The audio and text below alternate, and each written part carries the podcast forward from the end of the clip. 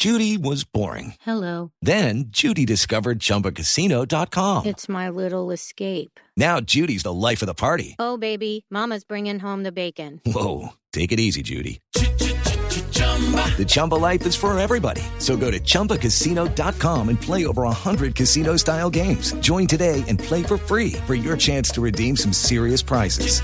chumba ChumbaCasino.com. No purchase necessary. Void where prohibited by law. 18 plus terms and conditions apply. See website for details. El presidente de Ecuador llamó la atención a los gabinetes ministeriales de Colombia y del vecino país para que agilicen la ejecución de proyectos comerciales y de desarrollo fronterizo. Lexi Garay.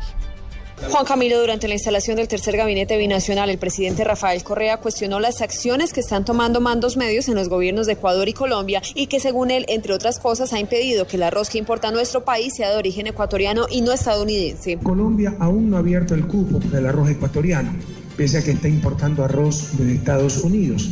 Nuevamente los mandos medios, querido Juan Manuel, porque conozco bien tu voluntad política, tu decisión siempre colaborar con Ecuador, pero las cosas se quedan en los mandos medios. Correa le pidió a Santos trabajar por mejorar los resultados comerciales y afirmó que en 2013 el déficit de transacciones exitosas entre ambos países fue de 1.290 millones de dólares, cifra que entre enero y septiembre de este año se habría ubicado en los 861 millones de dólares. Según Correa, el gabinete binacional tampoco tiene avances para mostrar en el aspecto social y cultural. Desde Esmeraldas, en la frontera colombo-ecuatoriana, Lexi Garay Álvarez, Blue Radio.